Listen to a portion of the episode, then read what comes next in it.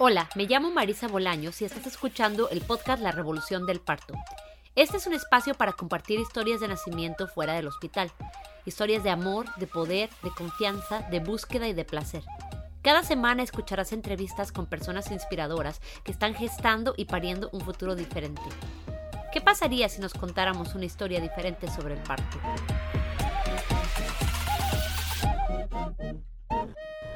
Hola, bienvenidas, bienvenidos, bienvenidos todos a otro episodio del podcast La Revolución del Parto. Espero que estén muy bien desde donde sea que nos están escuchando. Me encanta que estas historias puedan llegar a distintos lugares del mundo y sembrarse como semillitas de confianza en que un parto digno y amoroso es posible. Esta semana he estado reflexionando bastante sobre el podcast por varias razones. La primera semana de octubre estaremos celebrando el primer aniversario de este proyecto. Este es nuestro episodio número 48. Es increíble pensar que ya llevo un año entero grabando y editando historias de parto casi semanalmente, asombrándome todo el tiempo con la fortaleza y determinación de las mujeres y personas que dan a luz. También me encantó leer algunas de las reseñas de iTunes que han estado dejando para ganarse las calcomanías del, del podcast, que por cierto todavía me queda una para regalar para la siguiente persona que deje una reseña y después me mande un email o un mensaje por redes con el título de su reseña y su dirección de correo para mandarles la cartita.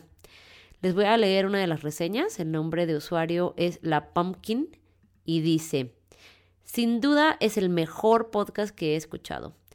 Esto es información que cura, que te da poder, que te devuelve la esperanza. Aquí encontrarás de regreso tu autonomía eso que se nos hace creer que está perdido una vez que ingresas al sistema con hospitales, clínicas y doctores. Son testimonios reales, hermosos y más de uno te deja con una lagrimita de alegría, fe y restauración. Gracias Marisa, gracias a todas las que han compartido sus historias, me dejan llenito el corazón. A mí también me llena el corazón escuchar estas historias. Es un honor para mí hacer esta labor. Les agradezco a todas las personas que apoyan este trabajo por medio de Patreon les estoy preparando un regalito para el aniversario. También le agradezco muchísimo al Centro para la Partería Indígena, a Ronda por creer y confiar en mí esta labor de recolector de historias. También quiero compartirles que, aunque amo y adoro hacer este proyecto, necesito tomarme un pequeño descanso para volver a grabar algunas entrevistas, para sentarme a revisar mis sueños y metas para la revolución del parto y para analizar si la estructura que hemos llevado durante este año todavía funciona para mí. Pero si has estado pensando en que te gustaría compartir tu historia de parto y no te has animado, o si conoces a alguna amiga em, que te encantaría nominar o proponer. ha habido varias personas que alguien me escribe y me dice, ay, deberías entrevistar a mi amiga fulanita de tal, las conecto, pues conéctenos. Entonces me voy a tomar las siguientes dos semanas para esta reflexión y reestructuración del proyecto y estaremos regresando el 5 de octubre con nuevos episodios y con una gran celebración de aniversario. Como parte de esta gran celebración de aniversario, también estaré compartiendo noticias emocionantes sobre el cuaderno de trabajo para el posparto, Construye tu nido. Les voy adelantando que probablemente va a haber un evento en persona, pero todavía no les puedo contar muchos más detalles. Si no sabes de qué estoy hablando, eh, te invito a que sigas la cuenta de Instagram Construye tu nido y que veas de qué se trata esta valiosa herramienta de preparación para el importantísimo tiempo de integración, sanación y descanso que debe ser el puerperio. Ahora sí, esta semana nos acompaña Luz Fernández desde Puerto Aventura, Quintana Roo, eh, pero ella es originaria de la Ciudad de México, donde sucedieron las historias de parto que nos viene a compartir hoy. Bienvenida Luz, gracias por acompañarnos. Hola Marisa, muchas gracias. Ok, Luz, cuéntanos primero sobre ti. Cuéntame dónde creciste, cómo creciste, eh, a qué te dedicas, dónde vives, cómo es tu vida. Claro que sí. pues mira, em, yo soy maestra de yoga. Eh, también doy diferentes técnicas de meditación y me dedico también a hacer eh, ceremonias de vida, em, ya sea de cierre de ciclo, de nacimiento, de embarazo, pues, para celebrar la vida. Yo creo que no hay nada más hermoso que hacer rituales para celebrar las diferentes etapas y los diferentes ciclos de la vida. Eh, yo nací en la Ciudad de México y me acabo de venir hace una semana a vivir acá a Portaventuras, al calorón de Portaventuras, eh, con toda mi familia, con mis, mis, dos hijos y mi esposo. Y Pues bueno, soy, soy mamá de Luna y de Lucio. Mi primer hijo tiene cuatro años, que es Lucio, y mi segunda hija eh, tiene seis meses apenas y es Luna. Ok, entonces cuéntame con qué ideas creciste tú ah, acerca del parto. ¿Qué fue lo que tú aprendiste acerca de la maternidad, acerca del parto cuando eras niña? ¿Cómo fue tu familia y, y cómo te influyó eso en tus decisiones que tenían que ver con la maternidad? Pues mira, yo vengo de un clan eh, femenino pues, súper lastimado, eh, por lo tanto yo crecí eh, siempre rechazando mucho lo femenino, sean amigas, sean jefas, sea todo lo que tenga que ver con mujeres. Entonces, pues eso fue un, estilo de vida que yo seguí muchísimos años. En cuanto a la maternidad, todos los partos que se dieron en mi casa, en mi, en mi familia, fueron cesáreas programadas en hospitales.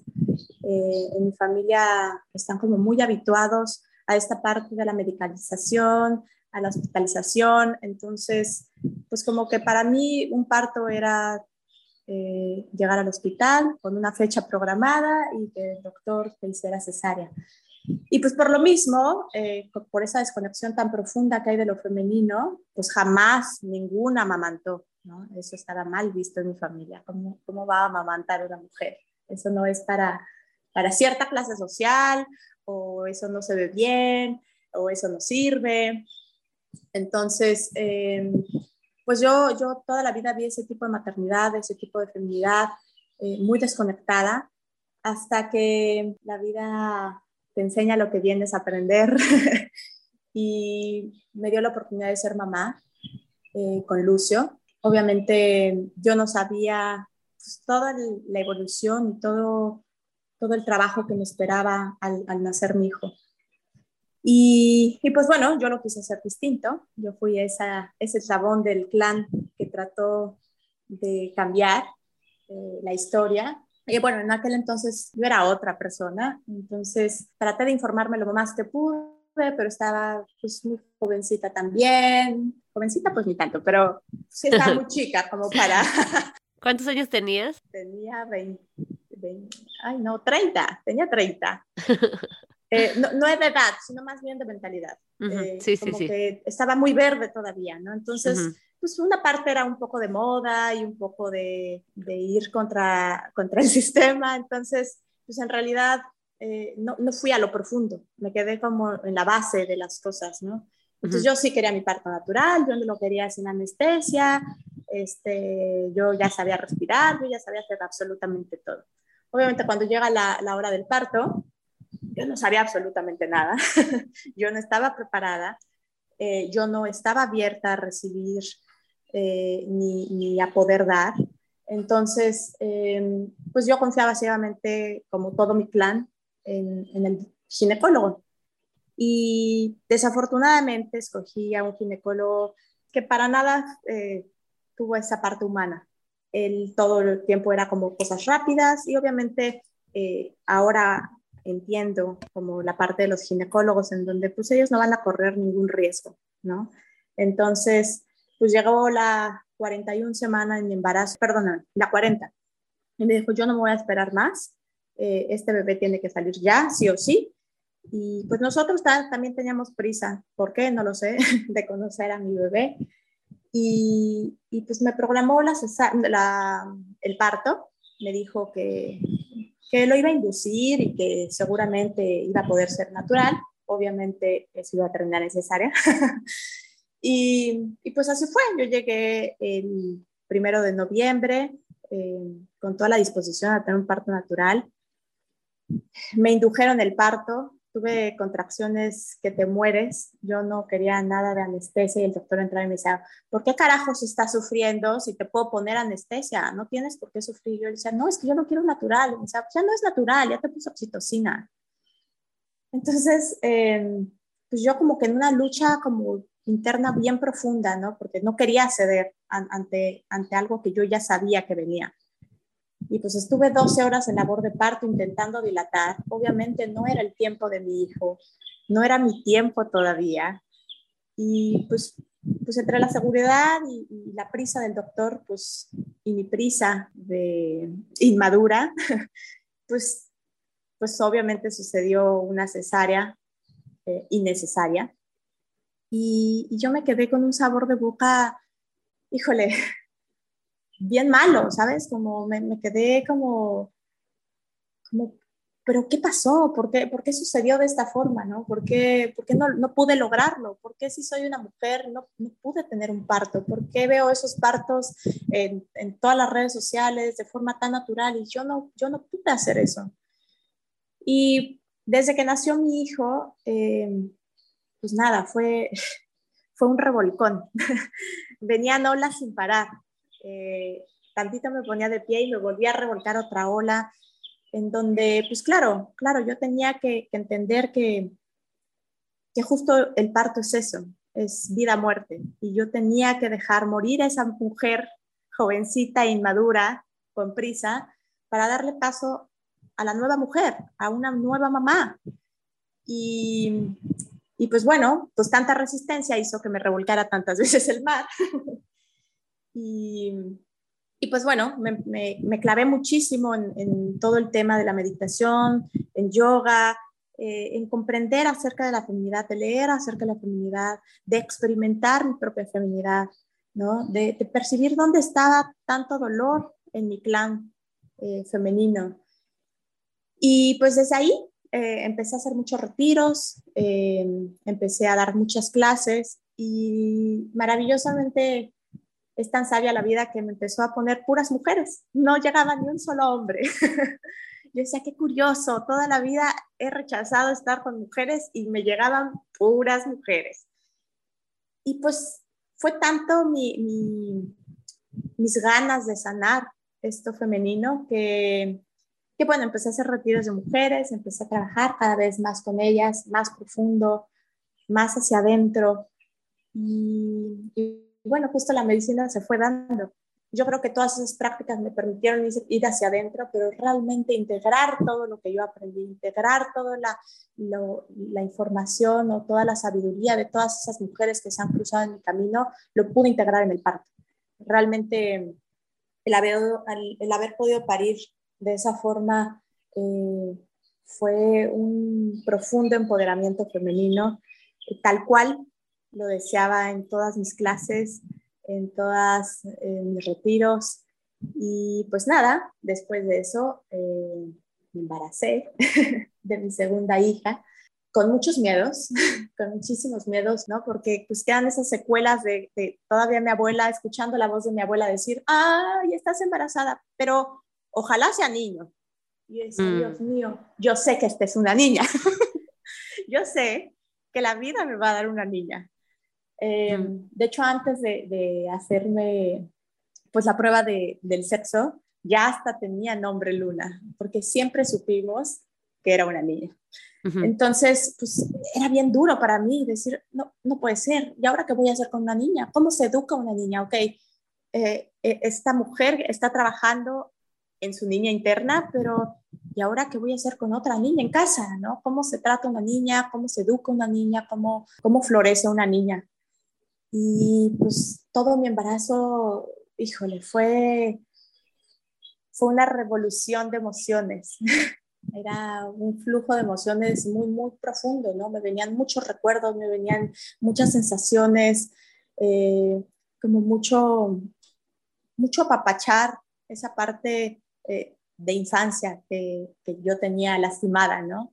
Y pues nada, cuando llega el, momento de que Luna nazca, yo me cambié de ginecólogo porque el ginecólogo pasado, pues, pues aparte de que se vio ser humano, pues, eh, pues nunca, nunca hubo ningún tipo de explicación, ningún tipo de acompañamiento, ni nada. Entonces me cambio con uno de los eh, rockstars de parte humanizado.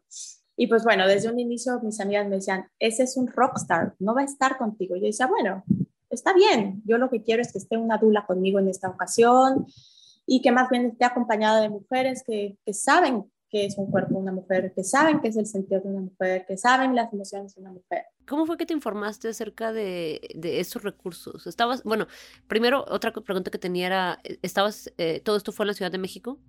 Todo esto fue en la Ciudad de México. ¿Y cómo encontraste los recursos que ibas a necesitar? Porque sabías que querías una experiencia diferente, pero ¿cómo, ¿qué fue lo que, lo que buscaste? ¿A quién le preguntaste? ¿Cómo, cómo, para, cómo diste con estos, con estos recursos? Mira, al hacer ceremonias de embarazo y de nacimiento, te digo que la, la vida te da lo que necesitas. eh, al, al, hacer este tipo de ceremonias, pues yo me empecé a meter muchísimo en el tema de la maternidad, de las dudas, de las parteras.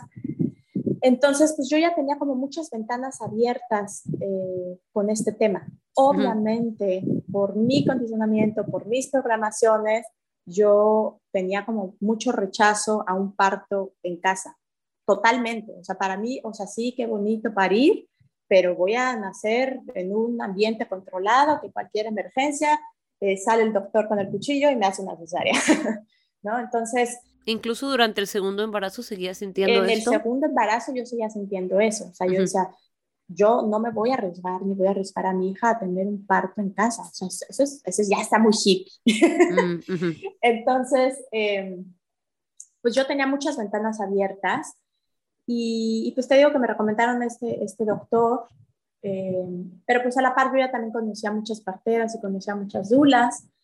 Entonces, eh, pues yo ya tenía como estos medios que necesitaba dentro de mi ambiente controlado.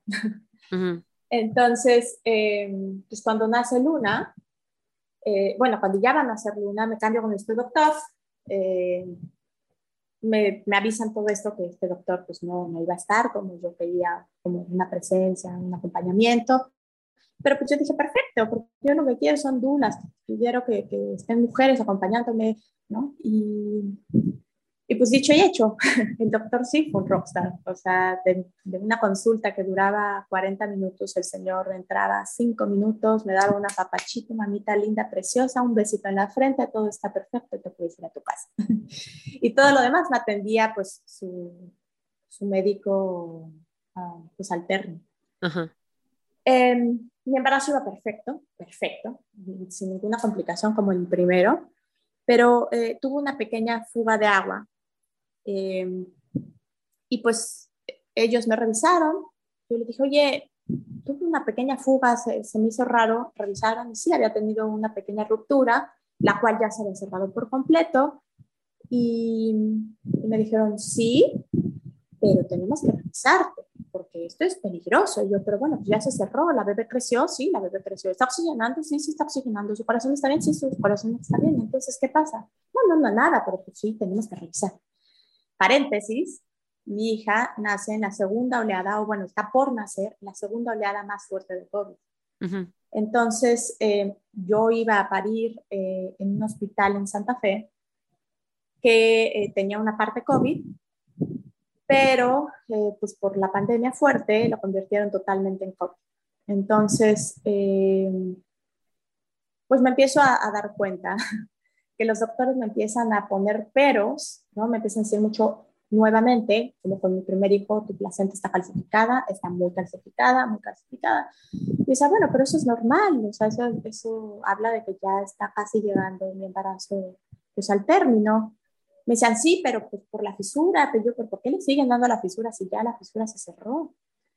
Entonces, como que me empezaron a poner muchos peros, que decía, ¿qué, ¿qué está pasando? Parece que esta película ya la vi con mi hijo, me la están haciendo, aunque es el, el doctor non plus ultra de, de, de, parto humanizado, me están volviendo a, a decir exactamente lo mismo. Entonces, eh, yo tenía en aquel momento 37 semanas yo me fui un mes a la playa a descansar con mi familia, eh, a relajarme un poco y cuando regreso, pues regreso a la ciudad, del ajetreo, pues el embarazo, yo también tenía como mucho esto de la placenta, porque pues, en teoría por eso no había mucho cesárea, la placenta pacificada con mi primer hijo.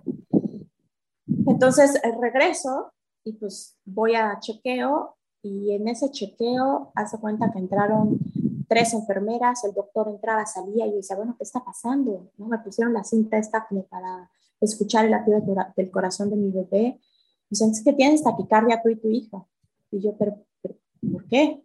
No, pues este, eh, seguramente se te va a adelantar el parto. Este, y entraban y salían, entraban y yo pero por favor, alguien explíqueme qué está pasando, ¿estamos bien? ¿Vieron algo malo? No, no, no, no, no, pero es que lo más probable es que, que te tengamos que inducir el parto porque pues, esto, esto, esto de la taquicardia no es normal.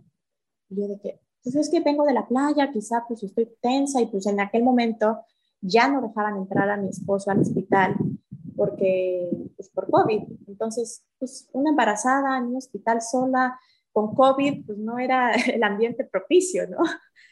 Entonces yo me sentí, híjole, yo decía, pues tal vez tengo taquicardia por eso. No, no, no, no, no, no. Entonces eh, me dijeron, ¿sabes qué, Luz? Eh, yo creo que si no nace esta semana, te la programamos para la 37. Y le decía, pero mi bebé está muy chiquita. O sea, mi bebé pesaba 2,400. Y le decía, ¿cómo? ¿Pero por qué?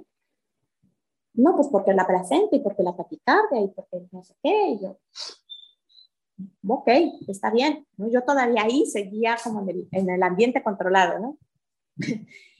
ok, pues lo que ustedes digan.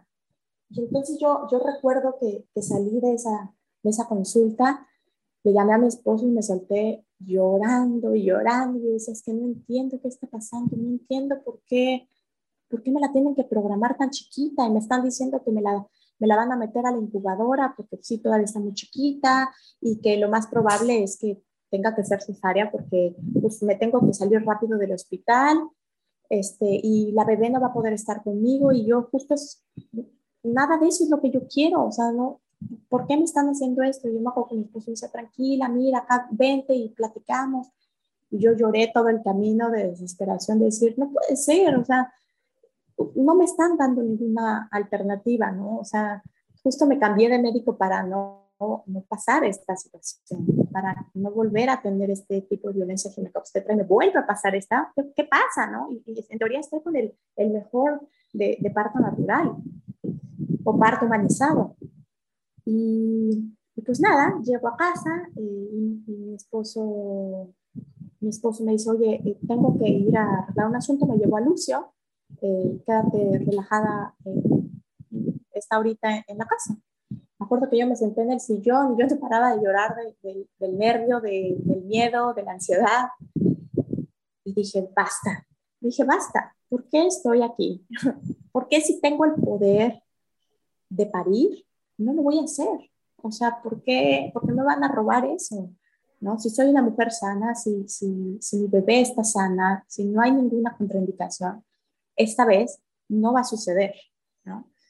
Y pues me puse a, contactar a, la gente que yo había tenido estos recursos a lo largo de todo este tiempo.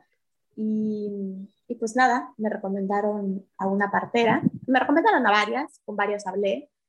Y en especial me recomendaron a una y me dijeron, mira, yo, he, yo soy Dula, yo he trabajado con muchísimas parteras eh, en España, en Argentina, en México, en Europa, pero Nunca he trabajado con una partera más profesional que con, que con Lupe.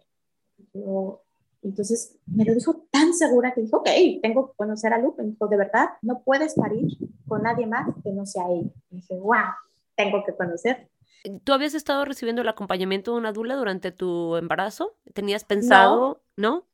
Todo, en un inicio yo quería una dula, pero después, como vino eh, la segunda oleada de COVID, me dijeron que yo no podía entrar con ninguna Ah, no estaban permitiendo que las dulas entraran al hospital. Exactamente. Entonces, pues no servía de nada que yo estuviera, eh, que yo contratara una dula. Hablé con algunas dulas y me dijeron, pues mira, o sea, si quieres te damos eh, clases de yoga prenatal y así, pero pues en realidad estamos muy a la expectativa de qué va a pasar, porque pues en realidad no están dejando pasar a ningún hospital a ninguna adulto. Mm, Entonces, pues ni siquiera la tenía.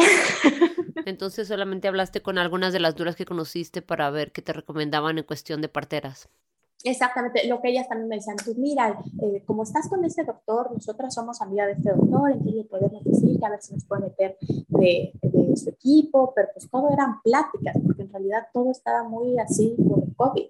Mm dejaban entrar absolutamente a nadie. Y obviamente el doctor, pues sí, como tiene esta, esta pinta de doctor superhumano y, de parto humanizado, pues obviamente tiene mucho contacto con las dulas. Entonces me decías, yo creo que sí, yo creo que sí, mamita.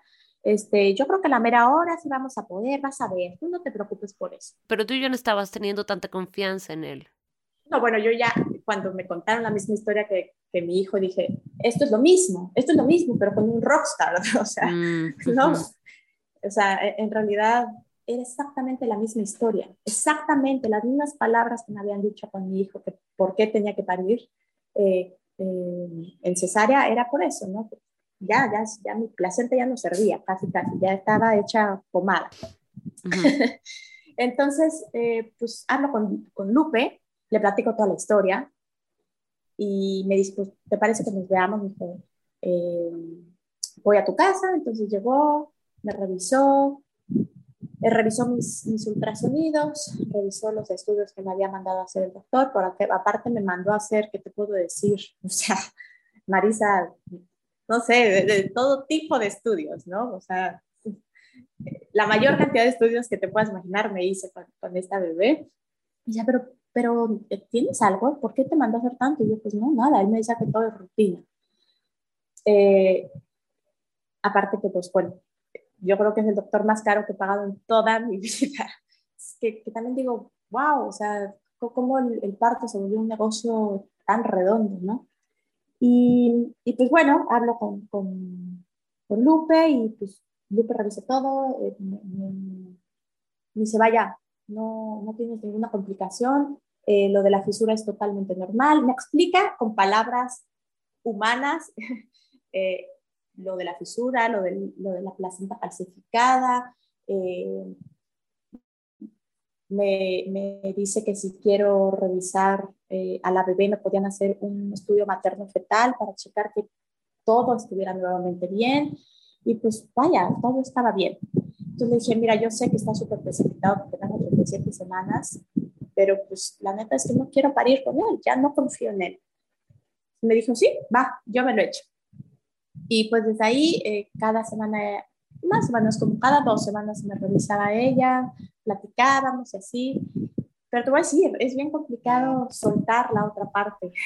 Es lo que te iba a preguntar. Bueno, o sea, es que hay dos aspectos, ¿no? Está el aspecto emocional de soltar la otra parte y también me pregunto cómo estuvo la cuestión logística de dejaste de ir al hospital nada más y no hubo ningún problema, nada te preguntaron ya más, eh, cómo reaccionó tu esposo, ¿Cómo, le contaste a alguien, cómo estaba toda esta parte, este proceso de un cambio tan, uh, tan radical. es un cambio radical y además no solamente estamos hablando de que, bueno, cambiaste a la mitad del embarazo, no, cambiaste en un momento en el que ya podrías haber estado a punto de parir cualquier día. Lo sé, lo sé.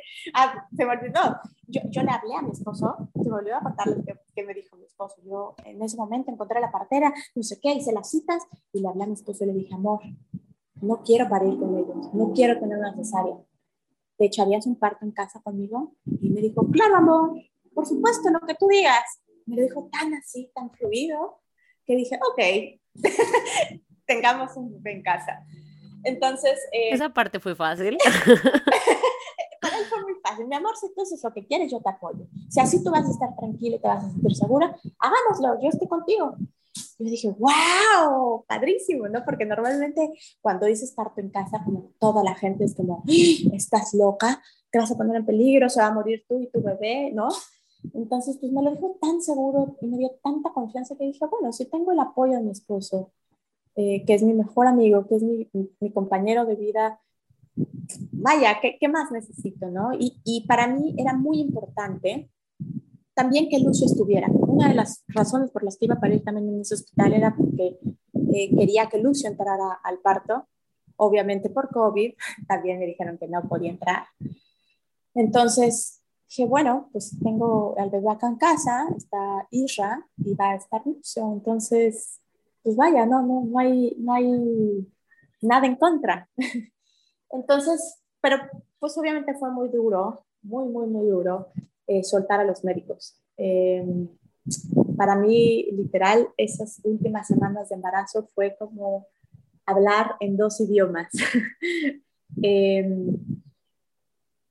hablaba con, con, el idioma de la conciencia, de la humanidad, del amor, del entendimiento, de la confianza, con las parteras y con los médicos se cuenta que yo hablaba con el miedo, con la incertidumbre, con mis más profundas carencias, con mis recuerdos más duros, ¿no? Era, era otra cosa por completo. A pesar de que ellos son muy cariñosos y muy así suaves en, su, en su trato, híjole, siempre que iba me alarmaban por algo, siempre.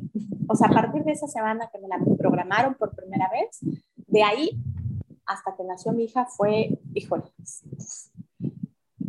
algo estaba mal, algo tenía que acelerar, algo tenía que no sé qué. Entonces, la verdad, yo me seguí revisando con Lupe cada dos semanas, pero no los dejé a ellos, porque tenía tanto miedo de que mi placenta estaba calcificada y que no sé qué. Entonces, yo decía, la única forma que yo tengo de ver a mi hija en un ultrasonido y revisar todos sus niveles y todo es con ellos. Ellos tienen los aparatos. Entonces no los dejé. Pero ¿cómo? O sea, es que, bueno, lo que me o sea, lo que me pregunto es cómo puedes ir a una consulta donde te dicen que ya te tenían que programar una inducción a la semana 37 y te apareces a la semana 38, o sea, ¿cómo, cómo te enfrentas a, esto, no? Es como, es como una constante batalla y contradicción, no entiendo. Batalla, contradicción. Fue, fue una locura, fue una locura, una verdadera locura. Yo no te puedo decir, Marisa, lo que viví esas semanas. O sea, ¿qué te puedo decir? O sea, lo que te describe es poco. Mira, es tanta la programación que llevamos a recibir desde niños, ¿no? Que es bien duro soltarlo, ¿no? Aún sabiendo que eso no te está haciendo bien, yo decía, pues, pues, o sea, sí, no me está haciendo bien, pero también me tranquiliza ver a mi bebé que se está moviendo y que no sé qué, y la veo en la camarita y, y, me dice ahí de que, ay, no, pues mira, aquí están sus niveles de no sé qué, y aquí está su oxigenación, aquí está no sé qué, ¿no? Y mira, subió tanto, y decía, bueno, ok, está bien. Entonces, por esa parte yo me detenía todavía ahí. Pero, pero era horrible porque, porque pues, pues, al fin y al cabo siempre había algo malo, como te decía hace rato, ¿no? Siempre había una prisa de algo. Entonces, em, mi esposo me decía, oye, amor, está bien, pero pues también de gasto está haciendo una locura, o sea, porque estoy pagando a aquellos médicos con 300 eh, estudios y, y, la partera, o sea, ¿cuándo los mm. vas a dejar? Y la partera llegaron y me decía, oye, Luz, confía en mí, yo, yo sé que tienes miedo, pero por favor confía en mí. Llevo millones de partos, confía en ti, confía en tu sabiduría, confía en la sabiduría de tu hija, tu hija va a saber cuándo llegar. Yo le decía, es que sí confío en ti plenamente, pero, pero también, em, también tengo que tener esta certeza de ver a mi hija, ¿no? Pero, ay, espera, esta parte me parece súper loca. Pero, a ver, cuéntame, ¿qué le decías a los médicos? Eso es lo que no estoy entendiendo. O sea, porque, porque si ellos están, sí, pero ellos te están diciendo, te tenemos que programar una inducción a la semana 37 y vamos a tener que tener cesárea. ¿Cómo te apareces y les dices, ah, no, no voy a hacer lo que ustedes me están diciendo, pero quiero seguir viniendo a que me vean? O sea, no. Es que ¿Cómo fue, cómo fue la, historia? Cuéntame el guion. Justo ahí te va la segunda parte. Eh, ellos me dicen esto en la semana 37, ¿no? Y entonces, híjole, yo me saco de onda. Yo creo que Em, ellos empezaron a ver como mucha resistencia de mi parte, obviamente en mi actitud, y como yo ya tenía la cartera, pues como que me medio me valía ya eh, ser encantadora con ellos.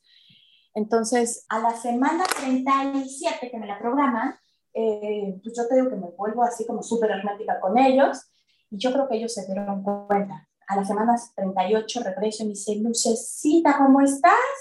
Este, fíjate que te encontramos súper bien, entonces ya no va a ser necesario eh, que te buscamos el parto, vamos a esperar. Yo decía, ¿what? ¿No urgía?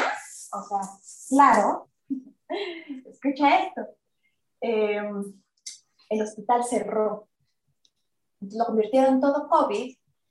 Por supuesto que ellos lo que intentaron hacer es poner eh, a todas las mamás que estaban próximas de parto eh, a parir en esas semanas. Entonces... Antes de que cerrara el hospital antes de que cerrara el hospital. Entonces yo dije, pero eh, yo hace falta que vi en Instagram, ni siquiera me avisaron a mí, por teléfono ni por nada, eh, veo que el doctor estaba en un hospital en Interlomas, eh, pues así de que, ay, hola, estoy aquí saliendo de un parto y no sé qué. dije, oye doctor, ¿qué onda? Eh, ¿Cómo que están en Interlomas, en ese hospital?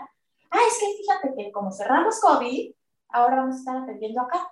Y yo de que, ¿cómo? O sea, en teoría ustedes quieren que mi hija nazca en ese hospital gigante en Interlomas. Y me decía, sí, bueno, ese es el hospital que tenemos para ustedes. Yo de que, pero es que eso es la antítesis de lo que yo quiero. O sea, no, no, pero para nada. O sea, yo no quiero que mi, mi hija nazca ahí. Pues sí, pero es lo que hay.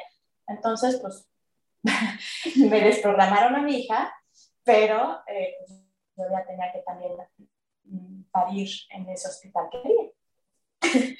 Entonces, pues así me lo llevé hasta la 40 semana, eh, ellos diciéndome como, eh, pues mira, no hay prisa, pero sí tu placenta cada vez está más calcificada, tu pancita no ha subido de peso, yo hizo como una pancita chiquita, entonces me decían, es que no ha subido tu de peso, eh, y pues tampoco la bebé, entonces pues siempre había tenido estos detallitos como de que, pues como alertitas de decirme, te la vamos a inducir. Y entonces, por otra parte, esta Lupe me decía, no, que no te la induzca, no, no, no, te podemos inducir, porque si te inducimos, porque ellos me decían como, hay un gelecito, un gelecito que es muy suavecito, súper suavecito, entonces nada más es para que inicies la labor de parto. Y me decía, ok. Yo decía, pero pues hay un gelecito, Lupe. Me decía, sí, ese gelecito nunca se le pone a una mamá que ya tuvo cesárea, porque el 90% de los casos eh, que terminan cesárea, porque eh, se puede como desangrar la mamá. Entonces ellos lo aplican porque tienen pues todas las, las cosas eh, ahí en el hospital. Pero ese yo ni de chiste te lo puedo poner. Dice, Luz, confía, por favor, confía, ya deja de ir con ellos y confía, todo está bien.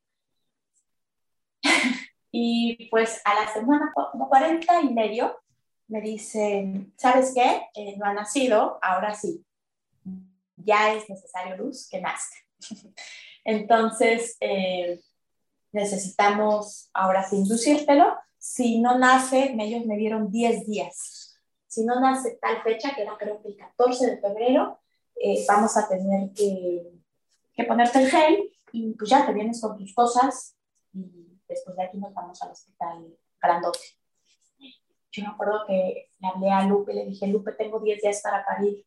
dije, la verdad, si no, ya no puedo parir contigo, o sea, no, no, no puedo con esta incertidumbre, no puedo, no puedo confiar en, en, en dos mundos totalmente distintos. Esto es lo que me deja tranquila eh, saber que a mi hija no le va a pasar nada y que yo no la estoy regando. Y me le solté y llore y me habló y me dijo, voy para allá. Entonces llegó literal como un ángel y me dijo, mira Luz, si tú lees lo que quieres y irte al hospital y ahí te sientes más tranquila, está bien. Me dijo, pero, pero tú puedes, todo tu cuerpo está haciendo su trabajo, absolutamente todo tu cuerpo. Todo tu cuerpo está preparado, o sea, literal todo lo que has tenido, todos los síntomas que has tenido, es que tu cuerpo se está preparando para tener el parto. Nada más es cuestión de que confíes en el tiempo de tu hija. Respeta el tiempo de tu hija. Habló tan bonito que dije, ok, perfecto.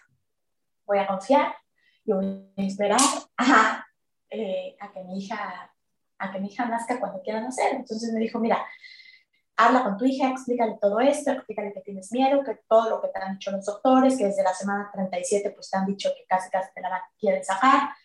Y pues nada, es válido decirle tengo miedo, ¿no? Quiero lo mejor para ti tengo miedo. Y pues así fue. Me fui al parque a llorar y a platicarle a mi hija todo lo que estaba pasando.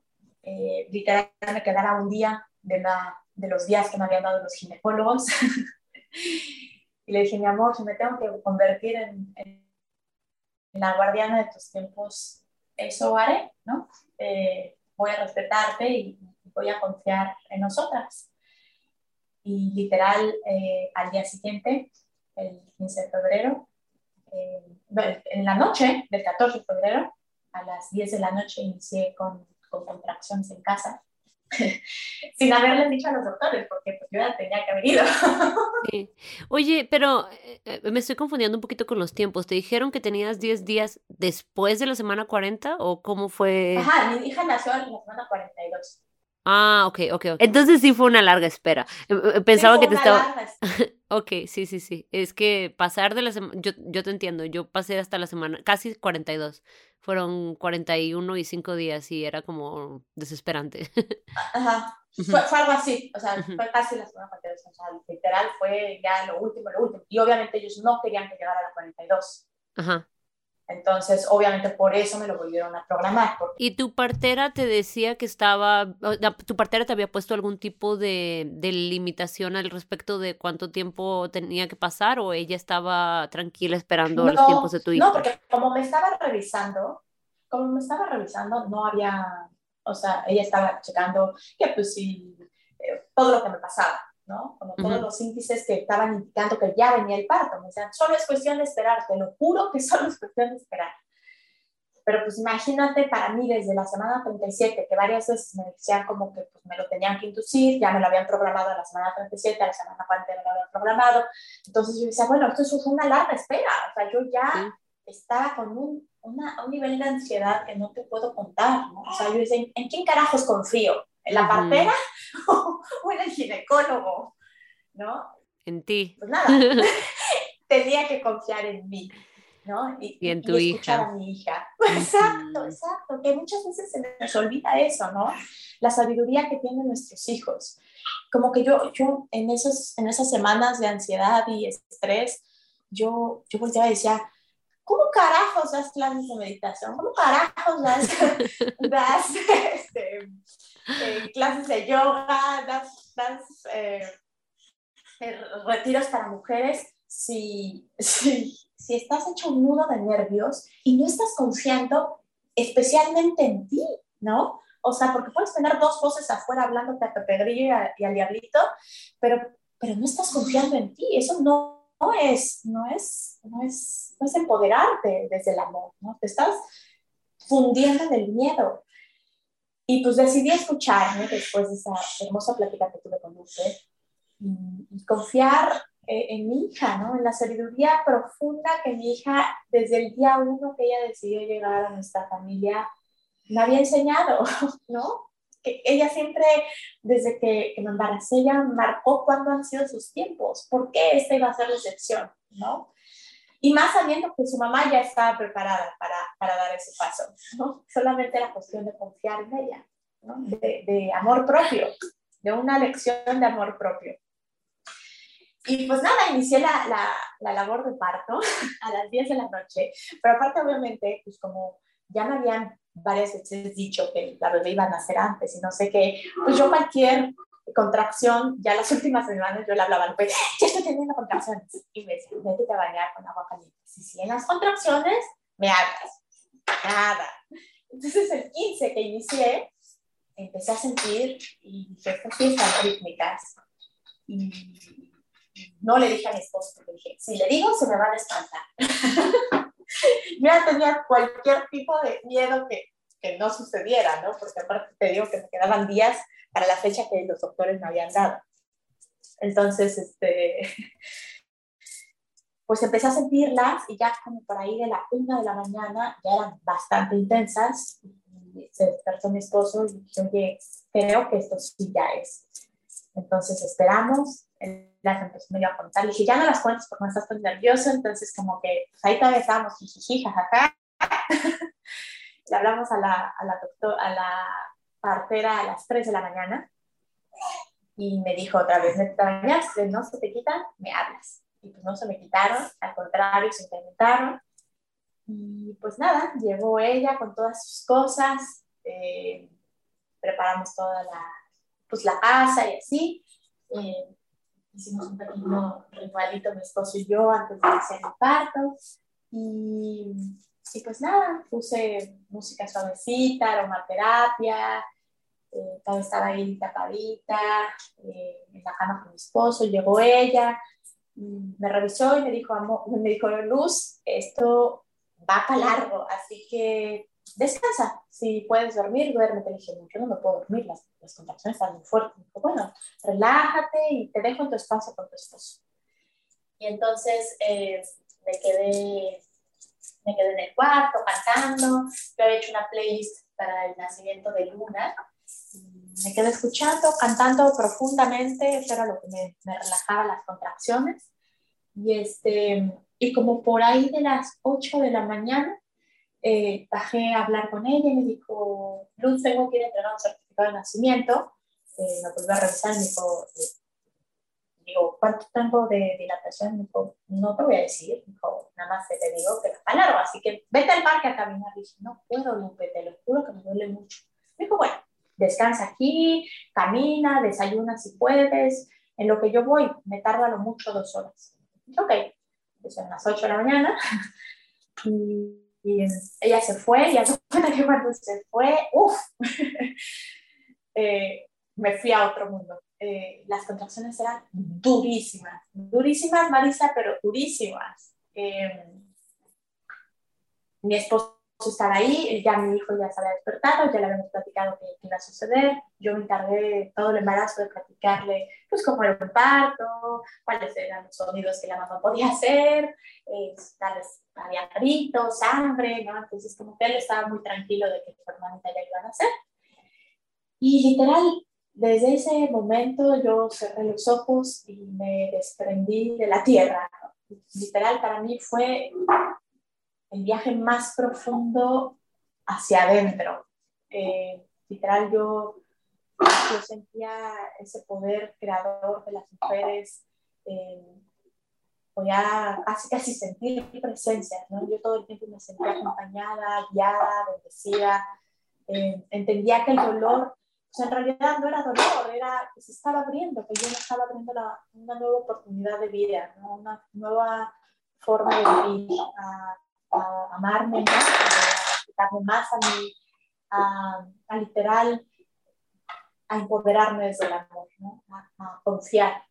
Eh, y, pues así fue todo el proceso, que fue subiendo hasta las 10 de la mañana intensamente. Cuando llegó Lupe, me revisó y me dijo, Luz, yo no pensé que ibas a avanzar así, eh, tienes 8 de dilatación. eh, sí, 8 de dilatación, 6 de dilatación cuando ella llegó. Y entonces, eh, pero yo ya estaba totalmente desconectada, eh, no abría para nada los ojos, lo único que, que, de repente como que me traía acá era la aromaterapia olor a menta que Lupe me ponía, porque obviamente no hacía nada de medicina. Y, la música, me acuerdo que ella llegó y me a bañar, se me a bañar conmigo, me abrazó, nos quedamos bailando en la regadera, no sé, que habrá sido como una hora, y me acuerdo tanto amor, tanta contención, eh, que híjole, me enchina la piel pensar que alguien puede vivir un parto así, ¿no? Que alguien sí puede vivir un verdadero parto humanizado.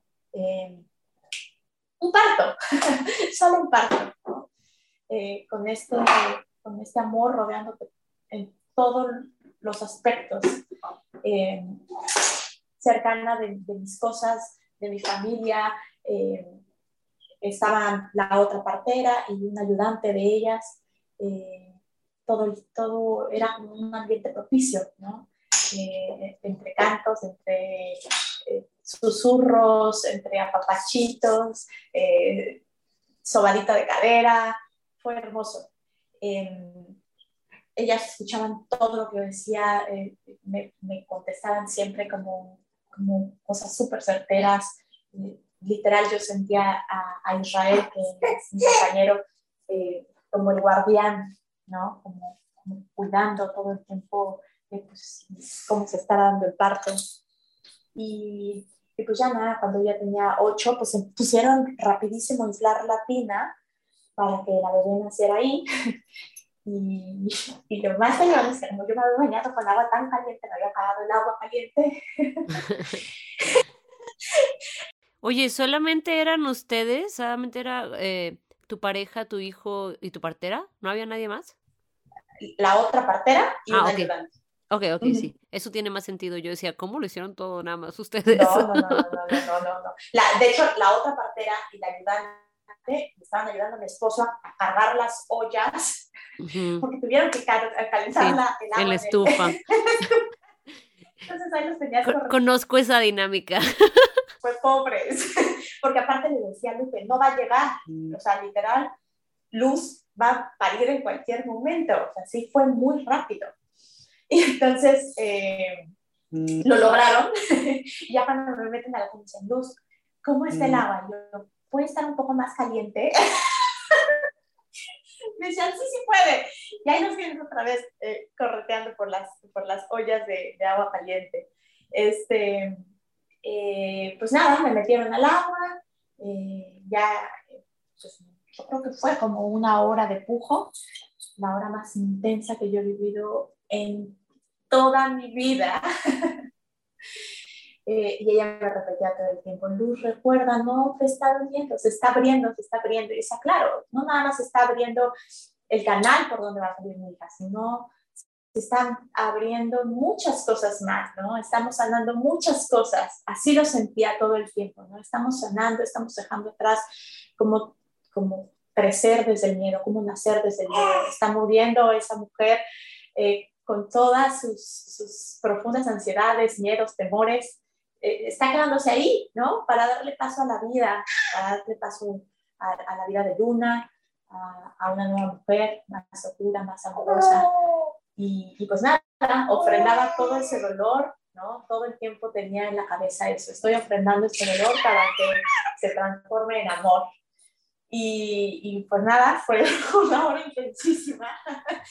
Yo ya no cantaba, yo ya gritaba.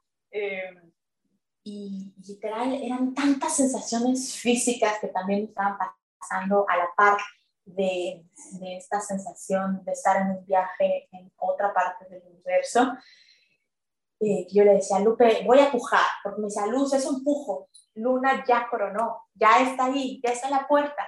Y decía, ok, nada más dime una sola cosa, dame la certeza de que mi hija eh, de que todo lo que estoy sintiendo es normal, que, que, mi hija va a nacer bien y que todo, todo lo que estoy sintiendo, el ardor, el calor, que me voy a romper en dos, es normal. O sea, todo lo que sientes es normal. Dale luz, porque sí se puede. Y, entre porras, apapachos, pues literal, me atreví a dar ese último empujo porque varias veces coronó y varias veces la metía del susto que me daba. y, y ya, pues me atreví a empujar y me puse en varias posturas y ninguna de las posturas me funcionó. Me puse sentada en cuatro puntos de cunclilla y nada, nada, nada. Entonces, eh, Lupe me, me, recomendó que me pusiera de pie y dicho y hecho, me dieron unas cosas para jalar. Ya de pie, jalando con todas las fuerzas de mis brazos, eh, sostenida por Israel porque las piernas ya no me daban. Pude empujar fuertísimo, nació la bebé en el aire, mm. eh, Lupe la recibió, la metemos en el aire, ya me la pasaron directito, y fue ahí que ya estaba Lucio cuando yo ya abrí los ojos, eh, y literal yo me sentía, Marisa, envuelta en amor, era oxitocina pura, ver a la bebé, eh, escuchar la música, ver la cara de las dos parteras. Yo me acuerdo entre esos como fragmentos que tengo de abrir los ojos, ver a la partera, a una de las parteras llevar el ritmo de la música, algunas cantaban, la aprendiz abría los ojos, ella era una judía ortodoxa y abría los ojos, pero no tienes idea cómo los abría. Y, y yo decía, esa mujer está tan impactada por lo que está viendo que sé que está orando. Hace cuenta que yo podía sentir su oración. y, y, literal me sentía apapachada, el cuarto estaba calientito, el agua estaba calientita, eran puros abrazos, puras palabras de amor. Y me acuerdo que volteó Lupe y me dijo, Luz, a partir de ese momento, nunca jamás vas a volver a dudar de lo que eres capaz de hacer lo llevo grabado y tatuado en el corazón. Y literal es cierto, ¿sabes? Como las mujeres tenemos esta capacidad de parir, de esta capacidad de, de confiar en nosotras, esta, esta capacidad de, de, poderlo hacer distinto, de vencer el miedo y, y atrevernos a hacerlo distinto, ¿no? Atrevernos a, a, a confiar en nuestra propia naturaleza. Entonces, realmente para mí eso fue el parto natural. fue una transformación vasta y profunda como el océano. Eh, el, el, haberle regalado un nacimiento hacia mi hija ha sido uno de los regalos más grandes que he podido dar en la vida, ¿no? Esta, esta oportunidad de, de que mi hija vea a una mujer eh, realmente empoderada para que ella eh, crezca y nazca de la misma forma, ¿no? Y, pues nada, ahí nació la bebé y después eh, nació la placenta. estuve siete días comiéndome pedacitos de la placenta.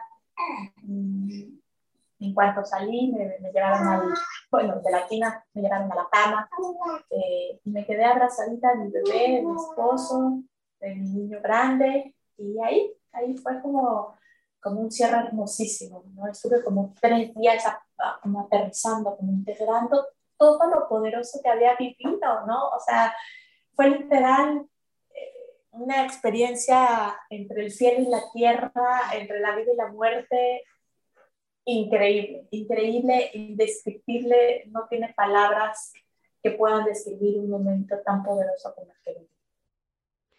¿Y te quedaste tranquila de que tu hija estaba bien o sentías un poco como esta onda de cómo sabemos que, que todo está bien? No, ya ahí tenía certeza absoluta de que todo estaba bien. Wow, qué transformación, ¿no? Porque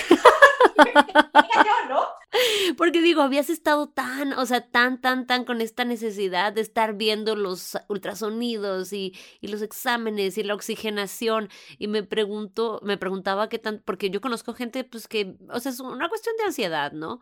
Y es algo, eh, pues no sé, realmente yo no lo entiendo por completo, eh, porque, porque, se, porque se da eh, en ciertas personas de una forma más fuerte que en otras, pero mm, pero sí, o sea, pasaste de, de, un, de estar como súper enredada en tu ansiedad a una relajación eh, muy impresionante.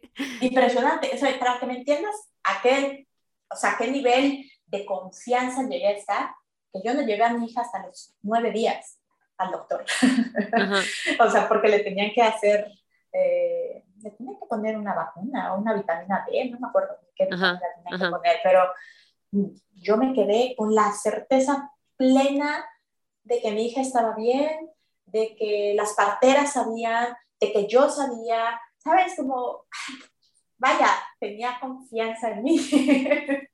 Literal, o sea, me sentía otra, o sea, me sentía, me sentía que todo ese cúmulo de ansiedad, ¿no? Eh, heredado, integrado, eh, había sido disuelto y tenía, y había sido transformado en plenitita confianza, la veía y yo sabía que estaba perfecta, No, no, no, dudé, o sea, la partera la revisó, la midió, la pesó y yo, hace cuenta que estábamos protegidas.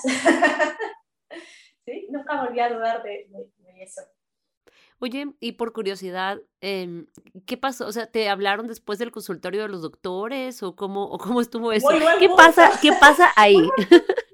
Ah, en ese punto, pues te digo que yo tenía de límite esa fecha. O sea, literal, cuando yo parí fue la fecha en la que, la que ellos me habían dado, ¿no? De límite.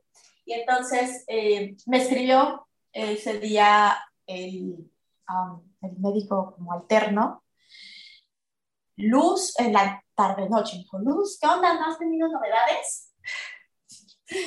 Este, y yo puse, sí, y le mandé todo un choro gigante diciéndoles eh, que, yo había tomado la decisión de parir en casa eh, porque pues no me había aparecido muchísimas cosas, entre ellas eh, pues, la forma en la que pues, me acompañaron en el embarazo, ¿no? que va mucho más allá de hablarte bonito y un consultorio hermoso y, que te apapachen llamándole a la masajista.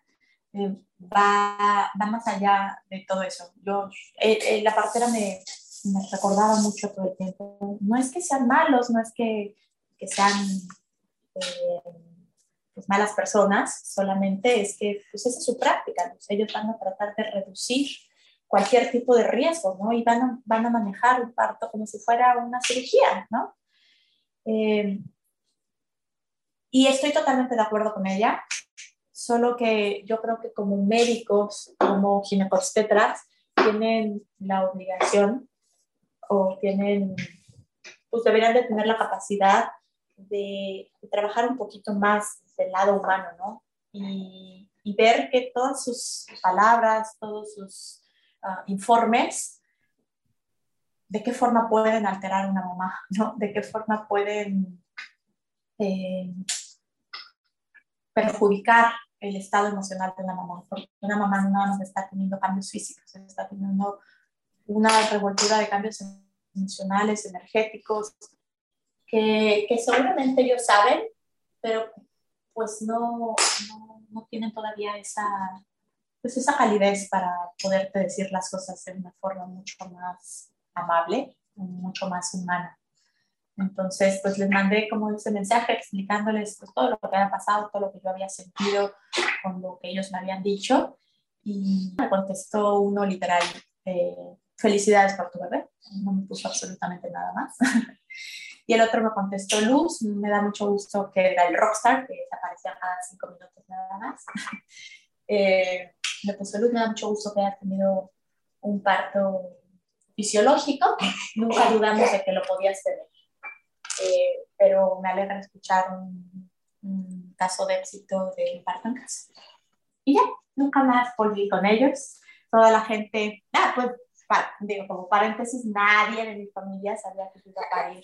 Ni mi familia, ni mis amigos, ni de nadie. Pues ni tú, ni tú tampoco sabías. Ni yo. ni yo tampoco. No supiste hasta que ya estaba pasando. Yo creo que tú tenías un pie en el hospital, ¿no? Literal. O sea, yo ya tenía de que un pie en el hospital y otro pie en mi casa. Yo decía, pues, ¿quién gane primero, eh? eh nadie sabía. Entonces, eh, porque obviamente si yo dudaba, ya no te cuento que me iban a decir todo el mundo, ¿no? Entonces, eh, pues cuando ya empecé a avisar a la gente que ya estábamos bien, que había nacido la bebé, que estábamos muy contentos, la gente me decía, pero tú, tú estás loca, ¿cómo pariste en casa? O sea, ¿cómo, cómo te atreviste? Es súper peligroso. Y pero ¿por qué es peligroso? O sea, ¿por qué, ¿por qué tenemos la concepción de que un parto es peligroso? O sea, quizá hay, hay un riesgo como en todo, pero, pero peligroso no es. O sea, y más si tu embarazo se dio de forma pues totalmente sana, ¿no? Y, y, pues bueno, hay muchísima gente que se abre, ¿no? Como a decir, ay, qué increíble, sí, a mí también me gustaría, o, o yo también lo deseé, pero hay otra gente que me dice, no, de plano, tú, eso no se hace, eso ya es como, como de antaño, como de rancho, este, eso no, no se hace. Eh, pero, pero yo creo que parte de, de, de, la medicina que encontré en, en, el parto natural en casa es, eh, es poder compartir con más mujeres una experiencia pues, tan radical como la que tú acabas de escuchar, ¿no? Tan dramática como la que tú acabas de escuchar, ¿no? De, de una mujer que realmente desde, desde toda la vida eh, he creído pues, que los médicos tienen la razón después el confiar en la sabiduría de uno, ¿no? en la sabiduría del cuerpo, en la sabiduría de los bebés. Entonces, yo creo que, que, que, me siento con muchísima obligación y con mucha responsabilidad de compartir que los partos, si has tenido un embarazo sano, eh, que si no ha habido ninguna contraindicación, los partos no son peligrosos. Los partos se pueden lograr de una forma maravillosa en casa. Claro, y mucho más cuando tienes una partera profesional. Claro, ella me lo dijo desde un inicio, mira, de hecho cuando me, nos entrevistamos, ella me dijo, mira Luz, yo no voy a ponerte en riesgo ni voy a poner en riesgo a tu bebé. Si yo empiezo a ver que la situación no avanza, que está habiendo alguna contraindicación, yo no voy a llegar al punto de que corran, llamen a la ambulancia, que se vaya de emergencia. No, tú te vas a ir tranquila en el coche con tu esposo y vas a llegar al plan B, que es en el hospital. Dijo, jamás voy a ponerte en riesgo. Entonces, cuando ella me dijo eso, dije, pues claro, ¿por qué, por qué, por qué, por qué no voy a confiar en todos los estudios que ella también tiene, ¿no? O sea, realmente Lupe desde el día uno me demostró que es totalmente profesional, que ha atendido muchísimos partos, eh, que sabe y que conoce profundamente el cuerpo de las mujeres, que sabe de la partería, que sabe de, de ginecología, que sabe de enfermería. Entonces, vaya, yo estaba en, unas grandes manos, ¿no? Eh, no, no, el miedo viene un poco más allá de, pues de antes, ¿no? De, de, que los médicos controlaran pues todo el tema de los partos. Viene como mucho más arraigado a nosotros, entonces por eso creemos que los partos pues son, son peligrosos, pero en realidad es que no tienen por qué llegar a ser si estás bien atendida. Oye, ¿y tu hijo cómo le fue con todo esto? Uf, Pues mira, mi hijo, la verdad es que él estaba pues, entre la sala de tele y entre, entre su mamá. Él, él tiene una, pues no sé, una virtud muy bonita conmigo, de que cuando yo estoy en meditaciones muy profundas, cuando estoy en ceremonias eh, muy importantes, eh, como desde chiquito lo he involucrado, él siempre respeta como esos momentos en donde mamá está haciendo un trabajo profundo. Y pareciera que yo le dije que estaba haciendo ese trabajo profundo, que yo estaba en una meditación real entre la vida y la muerte. Y yo me acuerdo que entre flashazos, escuchar sus vocecitas como, ay, mi mamita ya se durmió. Ay, ¿cómo va mi mamita? Eh, ¿Ya no puedo meter a la alberga con mi mamita? ¿No? Como que estaba muy pendiente eh, de ir, darse unas vueltas, revisaba, estaba tranquilito. Eh, y y pues nada, cuando ya le, le gritó a su papá para que fuera a ver a su hermana, corrió, se encueró por completo y dijo, Ay, me voy a aventar a la alberca y todos, eres, eres un charco de sangre. Y le dijo, pero no es necesario que te metas si quieres por aquí afuera. No, no, no, yo quiero cargar a mi hermana desde adentro. Entonces se metió, corrió, la abrazó eh, todos estábamos abrazándonos y agarró el cordón umbilical y su papá y él lo cortaron y le dijeron que a partir de ese momento lo iba a hacer por ella misma. Entonces estaba, wow, fascinado. Y pues él llevaba toda la pandemia pues, conmigo en casa, entonces yo creo que fue algo muy importante para él porque desde, desde el embarazo se involucró, yo le he explicado eh, muchísimo todo el embarazo, eh, bueno, toda la parte sexual y todo el proceso de embarazo y el proceso del parto. Entonces, el haberlo vivido yo creo que hizo que integrara todo el conocimiento que yo le había platicado. Entonces, él, él lo ha vivido como muy, muy amoroso, es, muy amoroso con su hermana, es muy presente con su hermana. Eh, le llama mucho la atención, por ejemplo, yo me tomaba todos los días las cápsulas de la placenta y mi mamita, eh, me comparten porque yo, sé que eso es muy saludable. Entonces, eh, le gusta que le dé las cápsulas, le gusta que le dé la leche. Eh, entonces, no sé, como que, que, él se siente parte de eso. Yo creo que eso es un regalo bien bonito que le podemos dar a los niños. percibir a la mujer no, no solo como un objeto sexual, ¿no? Como desafortunadamente muchos de nosotros crecimos, ¿no? El cuerpo de la mujer es un objeto sexual, y, yo lo que quería eh, compartir con mi hijo era cómo el cuerpo de una mujer es, es, un templo sagrado, ¿no? Que da vida, que da este paso a la vida, ¿no? Cómo, cómo percibir a la mujer o a lo femenino, a honrarlo, a venerarlo, a amarlo, a respetarlo. Entonces, para mí por eso era muy importante que él pudiera integrar toda, todo eso que le platico yo eh, en, en, en, carne y hueso. Y pues bueno, pues así ha sido, sí lo, sí lo, lo logramos.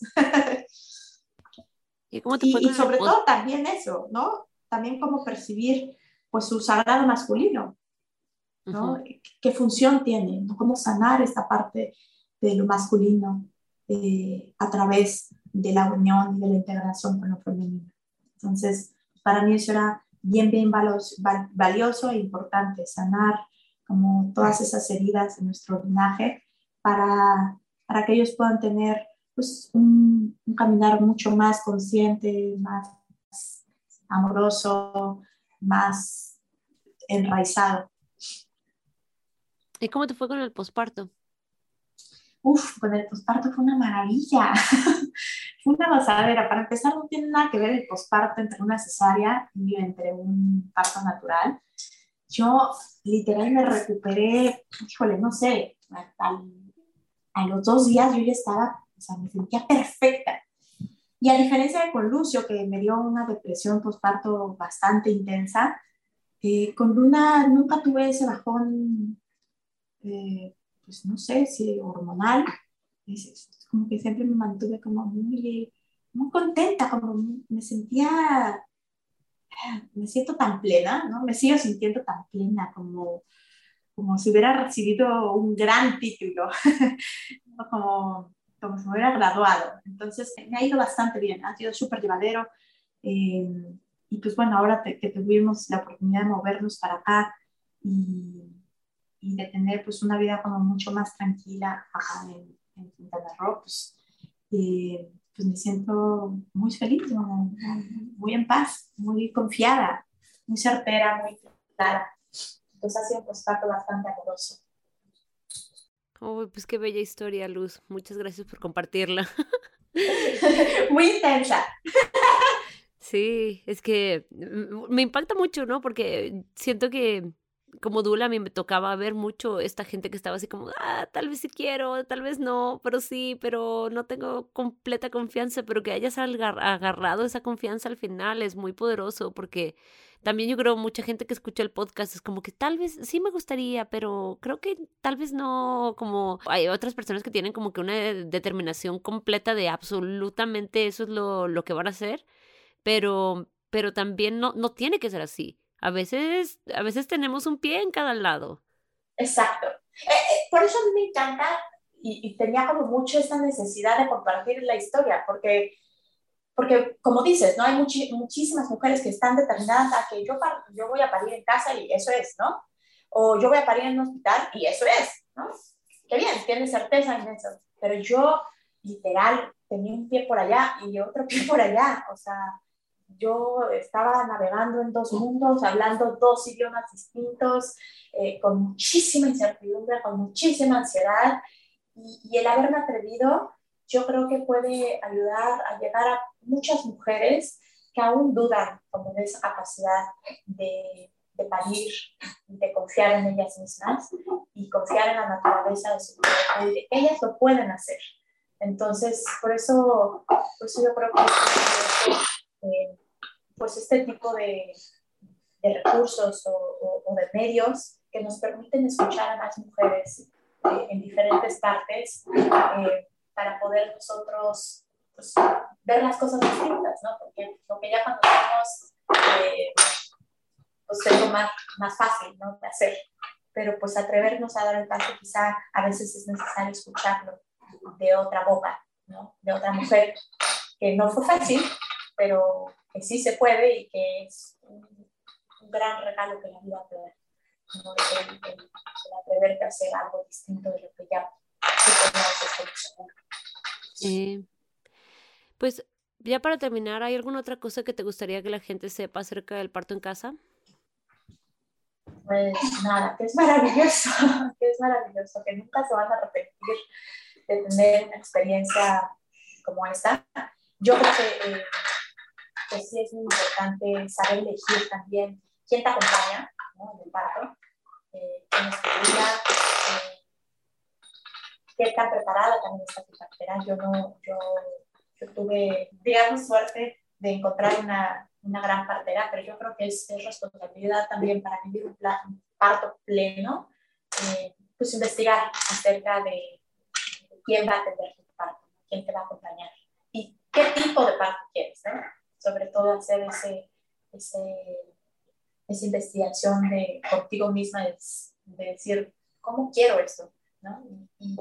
porque hay parteras de diferentes tipos, ¿no? Yo, yo me encargué que la partera que, resonó conmigo era esa partera que tenía muchísimo conocimiento, que me daba toda la confianza. Entonces, yo creo que lo único que yo recomiendo para, para parir en casa es pues, investigar bien ¿no? qué tipo de parteras, qué tipo de quieres tener y eso, pues, poner tu atención y buscar las personas correctas. Sí. ¿Y cómo te podría contactar a alguien si quieren platicar contigo, si quieren conectar con, contigo y escuchar más acerca de, de los recursos que tuviste y todo esto? Mira, tengo, está mi celular siempre abierto y eh, también tengo eh, mi página de Instagram y eh, pues también les puedo pasar mi mail. Y tengo un proyecto que se llama Soy Tribu, que desde que me embaracé lo paré porque ya te imaginarás la tormenta que yo viví. Entonces mi energía tenía que estar concentrada en, en, en el parque. Pero eh, también está este, este proyecto que se llama Soy Tribu, en donde pues comparto eh, diferentes cosas eh, y pues algunos retiros, algunas masterclass que doy, así. Entonces, estoy como en Instagram, estoy, soy Luz 10, ahí es como mi página en donde eh, doy meditaciones y todo esto. Anuncio mis clases. Y eh, la otra que es de mi proyecto es soy.tribu. Ahí me pueden encontrar. Pues muchas y gracias. escribirme y así. Gracias a ti, Marisa. Me da mucho gusto escuchar tu historia y Muchísimas gracias a ti, Marisa. gracias. Estamos en contacto. Claro que sí, un beso. Muchas gracias por escuchar este episodio de La Revolución del Parto. Si te gustó la información, cuéntale a tus amistades y familiares y síguenos en redes sociales. Nos puedes encontrar en Instagram, en Facebook y a nuestro sitio web www.larevoluciondelparto.com. Suscríbete y déjanos una reseña en iTunes, Google Podcast o Spotify y únete la próxima semana para escuchar más historias de parto.